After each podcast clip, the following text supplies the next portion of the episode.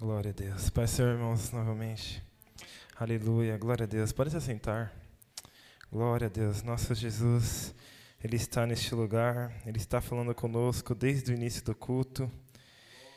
E creio que o nosso culto, ele começa não quando a gente pisa aqui nesse templo, mas quando a gente já acorda de manhã, a gente já começa a nossa adoração, a gente já começa a nossa relação com o nosso Deus.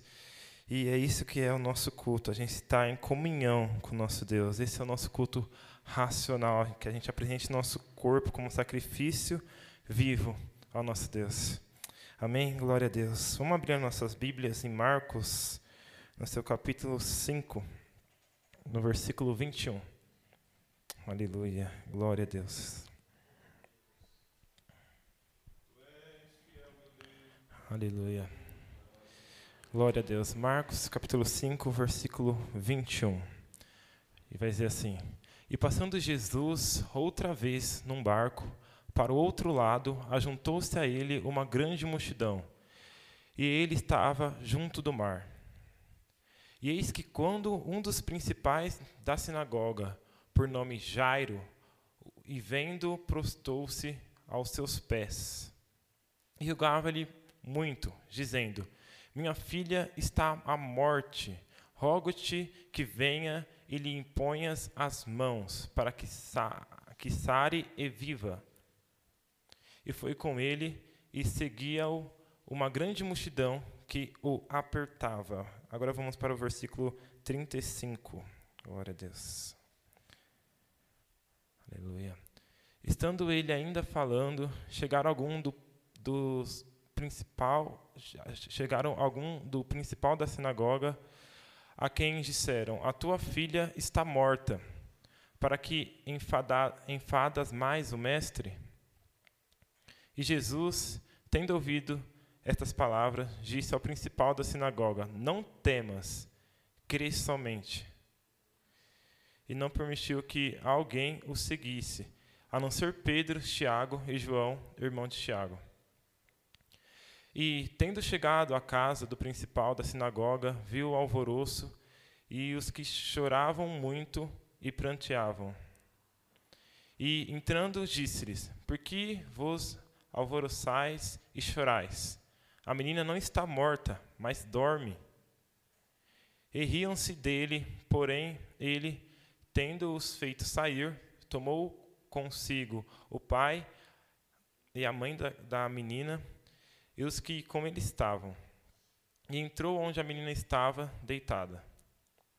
E tomando-a da mão, e tomando a mão da menina, disse-lhe: Talita, cumi, que traduzido é: Menina, acho te digo, levante-se. E logo a menina se levantou e andava, pois já tinha doze anos, e assombraram-se quando com um grande espanto e mandou-lhes expressamente que ninguém o soubesse e disse que lhe dessem de comer. Glória a Deus até aí, aleluia. Glória ao nome do nosso Senhor Jesus Cristo. A gente vê aqui a história de um homem chamado Jairo. Um homem que talvez em algum momento da sua vida ele ouviu falar no nome de Jesus em algum momento da sua vida ele viu falar que Jesus é aquele que salva, ele é aquele que cura e é aquele que é o Salvador. Jairo, a gente vê que ele tinha uma necessidade.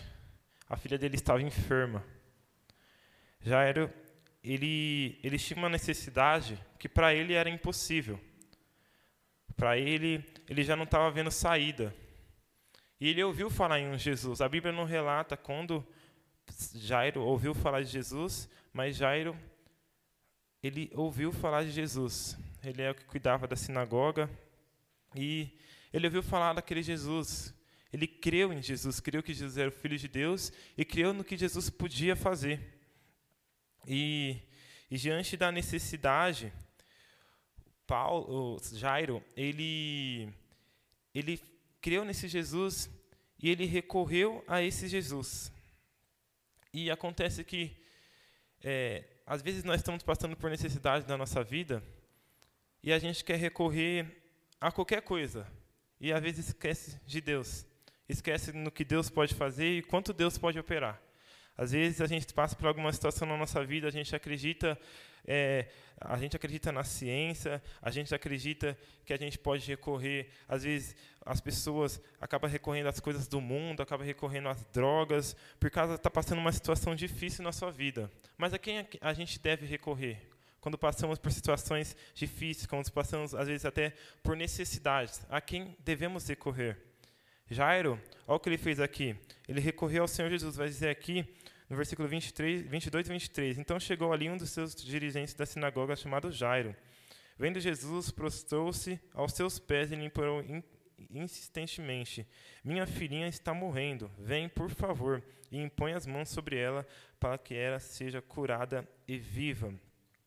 Você vê, Jairo, ele confiava no nome de Jesus, confiava em quem Jesus era ele não recorreu a outras coisas, ele não recorreu é, apenas à, à ciência, ele não recorreu apenas, é, sei lá, algumas pessoas diante da necessidade acabam correndo da, da, da dificuldade e às vezes acaba se afogando em droga, em depressão, mas não, Jairo fez diferente, ele acreditou no nome de Jesus e falou, Jesus vem, porque se você vir eu sei que minha filha vai ser curada. Eles tinham convicção, eles tinham fé. A gente sabe que sempre quando a gente fala de milagre, não tem como falar de milagre sem falar de fé. É, Para a gente ver o milagre é necessário a gente crer. E três pontos importantes da fé que a gente temos que concordar e que está escrito na Bíblia é a fé, a certeza daquilo que não se vê.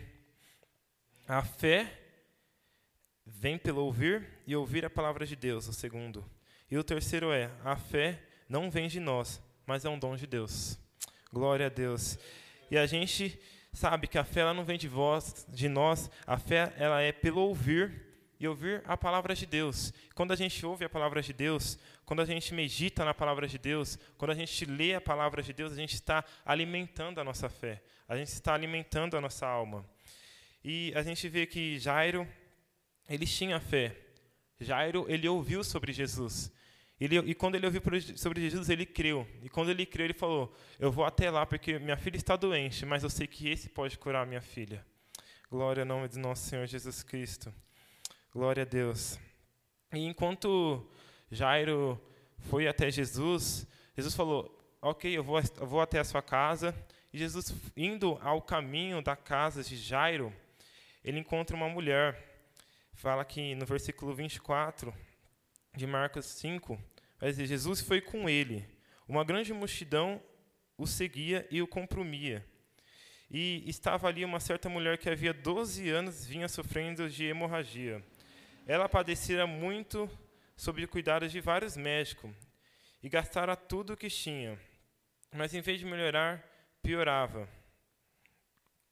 Quando ouviu falar de Jesus, chegou-se por trás dele, no meio da multidão, e tocou em seu manto porque pensava: se eu tão somente tocar em seu manto, ficarei curada. Imediatamente cessou sua hemorragia e ela sentiu em seu corpo que estava livre do seu sofrimento. No mesmo instante, Jesus percebeu que dele havia saído poder. Virou-se para a multidão e perguntou: Quem tocou em meu manto? Responderam os seus discípulos. Vês a multidão aglomerada ao teu redor e ainda perguntas: Quem tocou em mim? Mas Jesus continuou, olhando ao seu redor para ver quem tinha feito aquilo. Então a mulher, sabendo que lhes tinha acontecido, aproximou-se, prostrou-se aos seus pés e, tremendo de medo, contou-lhe toda a verdade. Então ele lhes disse: Filha, a sua fé a curou. Vá em paz e fique livre do seu sofrimento. A gente vê, enquanto Jesus estava no caminho para curar a filha, de, a filha de Jairo, ele encontra essa mulher. E, às vezes, e essa mulher, ela não perdeu a oportunidade. Ela viu Jesus, ela falou: "Vou agarrar e vou até ele, porque eu sei que eu vou ser curada". Jesus estava passando ali. E às vezes Jesus está ali na nossa frente querendo fazer alguma coisa, a gente deixa ele passar. A gente tem que, a gente tem que aproveitar a oportunidade de estar aos pés do Senhor e falar: Senhor, olha para a minha causa. E ele olha, assim como ele olhou para a vida dessa mulher. E a gente vê, para essa mulher, talvez para ela a situação dela já não tinha mais solução. Ela já tinha passado por vários médicos, a palavra diz, ela já tinha feito diversos procedimentos. talvez até tomaram diversos remédios para curar essa hemorragia. Mas aquilo ali era impossível para os homens, mas para Deus nada é impossível. E a gente vê que Jesus, quando ela toca em Jesus, ela é imediatamente curada. A gente vê que o corpo de Jesus, ele tem poder. A gente vê que o nome de Jesus, ele tem poder. E basta a gente crer. Aquela mulher falou: se eu tocar nele, eu vou ser curada. Imagine quão grande a fé dessa mulher. Que ela falou: tenho certeza, se eu tocar em Jesus, eu sou curada. E às vezes a gente vai fazer uma oração, orar por alguém, ou até mesmo na nossa causa, a gente fala: será mesmo, Senhor? Será mesmo que vai dar? Será mesmo que, que o Senhor vai operar? Será que eu, eu vou conseguir mesmo? Mas se o Senhor falou, você vai conseguir. A palavra do Senhor ela é fiel. Às vezes o Senhor fala, eu vou te curar. Às vezes o Senhor fala, eu vou abrir porta. Às vezes o Senhor fala, eu vou conseguir fazer algo extraordinário na sua vida. Aí a gente fica, será mesmo, Jesus? Mas a gente tem que ter certeza, assim como Jairo, assim como a mulher do fluxo de sangue, certeza, Senhor, eu vou até aí, vou pedir, porque eu sei que o Senhor vai lá na minha casa e vai curar, e eu sei que o Senhor vai fazer ela viver.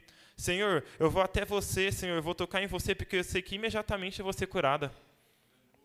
É a gente ter certeza. Fé é a certeza das coisas que não se vê. Glória ao nome do nosso Senhor Jesus Cristo. Aleluia. E aqui no versículo 39 ao 40 vai dizer: Então entrou e lhes disse: Por que todo esse alvoroço e lamento? A criança não está morta, mas dorme. Mas todos começaram a rir de Jesus. Ele, porém, ordenou que eles saíssem. Tomou consigo o pai e a mãe da criança e os discípulos que estavam com ele, e entrou onde se encontrava a criança. Glória a Deus. A gente vê, Jesus chega lá naquela casa e fala que a criança não está morta, ela está dormindo. E o povo que está naquela casa, eles começam a rir de Jesus, desacreditando do que Jesus falou.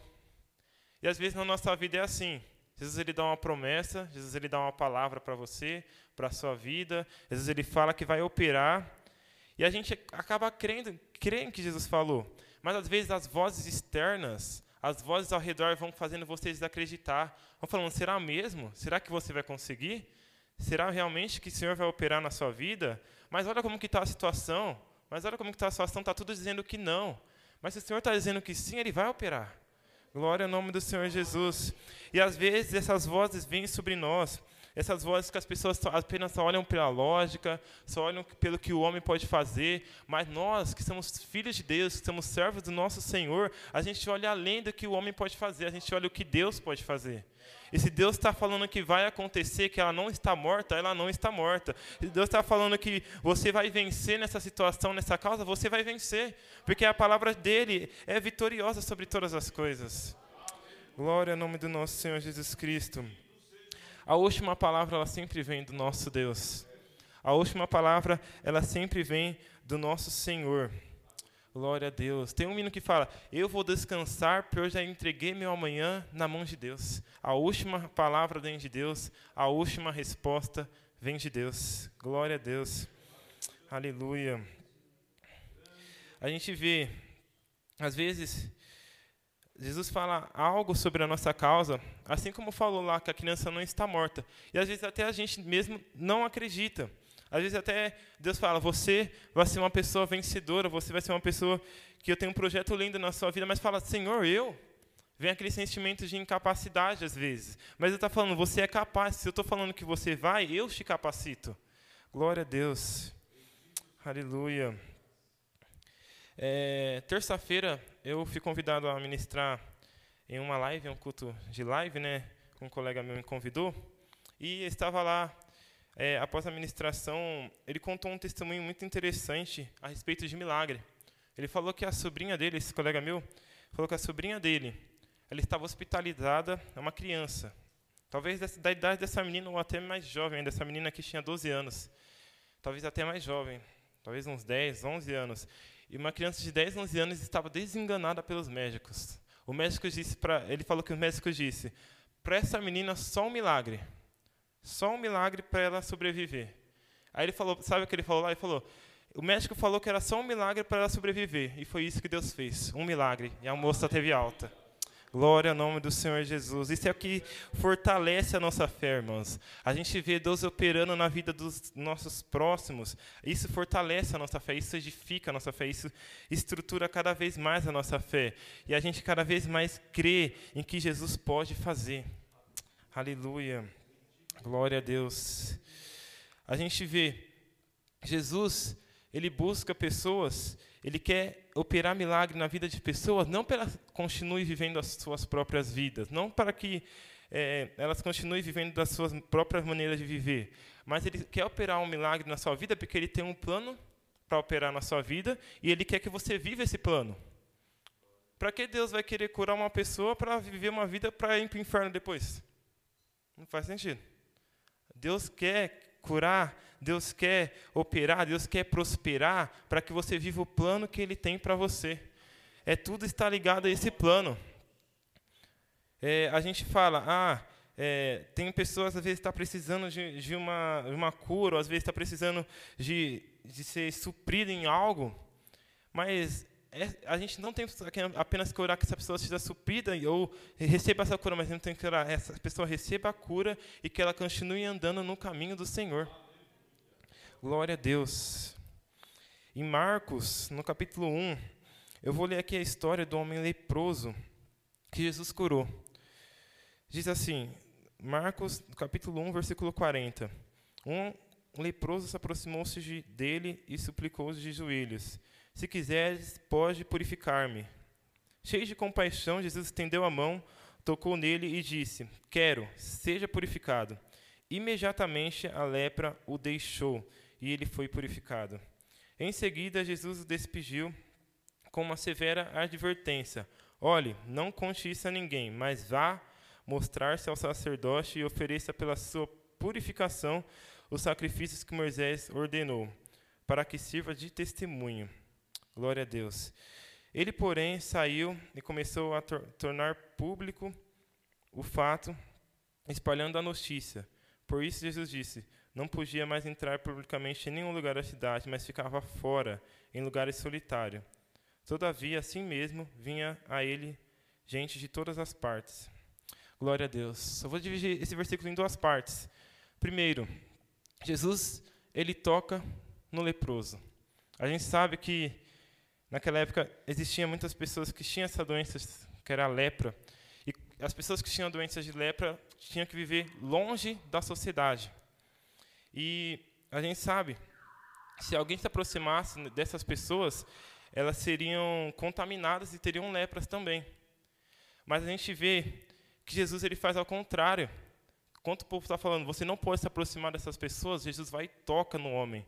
Em vez Jesus ser contaminado, ele é tão puro que o homem se torna puro, porque ele, ele tocou no homem. O que eu estou dizendo para vocês, irmão? Que o impuro, em Deus, ele se torna puro, porque Deus, é, Deus ele não é contaminado pelo que o mundo pode trazer, mas sim ele, ele, que, ele, ele que transforma. Deus ele ele ele está ensinando aqui para nós. Você não tem que ser influenciado, mas sim você tem que se influenciar. Você não tem que ser contaminado pelo que o mundo faz, mas sim que você tem que trazer o evangelho e compartilhar isso às pessoas. E a gente vê que Jesus faz essa cura para esse homem leproso e fala para ele: vá e não conte a ninguém que você foi curado. E o que ele faz? Conta para todo mundo. Ele conta para todo mundo que foi curado. E e como eu estava falando anteriormente, é, a gente recebe uma cura, recebe às vezes um milagre do Senhor, da parte do Senhor, e a gente acaba, obrigado, Senhor, obrigado por ter feito a sua parte, eu agradeço ao Senhor, agora eu vou viver minha vida. E às vezes você acaba fazendo como esse homem. Esse homem ele recebeu o milagre e o Senhor falou: faça isso. Deus, Deus deu uma ordem para ele, só que ele não obedeceu. Às vezes Deus faz um milagre na nossa vida, ele dá uma ordem para a gente, ou até mesmo, às vezes, pessoas fazem promessa ao Senhor e acabam esquecendo das promessas. Mas o Senhor quer que você obedeça. O que Ele operou lá atrás na sua vida, Ele está falando para você hoje: obedece. Obedece. Obedece. Continue vivendo o que eu chamei para você viver. Deus ele quer operar um milagre na sua vida, mas ele quer operar um milagre com um propósito. Entenda que na sua causa, na sua causa que você acha impossível, Deus ele torna possível. Para Jairo, aquela causa estava impossível para ele. Ele, ele falou: para onde eu vou, para onde eu irei, o que eu tenho que fazer? Para Jairo, tudo estava dizendo que não, tudo estava dizendo que a filha dele ia morrer. Os amigos os próximos dele estavam dizendo que ia morrer. Ele olhava para a filha dele, a filha dele estava morrendo. Ele está lá com Jesus. Jairo, sua filha morreu, já era, não tem mais como, não está nem doente mais. Mas Jesus fala: não, ela não está morta. Não, ainda tem um plano para ela, Jairo. Eh, ele chega lá e fala: Talita cume, menina, levante-se. Levante-se, porque eu tenho um plano para a sua vida, eu tenho um plano para a vida do seu pai. Que Deus está falando para vocês aqui, irmãos. Deus ele tem um plano para operar na nossa vida. Então o milagre, ele é, ele vai ser um instrumento, o milagre ele vai agir na sua vida. Mas quando o milagre agir na sua vida, você vai ter que começar a seguir o plano que Deus tem para você. Aleluia. Entenda, irmãos, o Senhor ele tem poder para operar. Entenda que Deus, nada é impossível para o nosso Deus para aquela, aquelas pessoas, elas riram de Jesus. Às vezes na sua causa você vê pessoas às vezes zombando da sua causa, desacreditando totalmente. Mas olha para o Redentor, olha para o nosso Salvador, porque eu creio que eu tenho certeza que assim como ele fez na vida de Jairo, da mulher do fluxo de sangue ele vai fazer na sua vida e vocês vão viver o plano de Deus. Amém? Eu agradeço a oportunidade em nome de Jesus.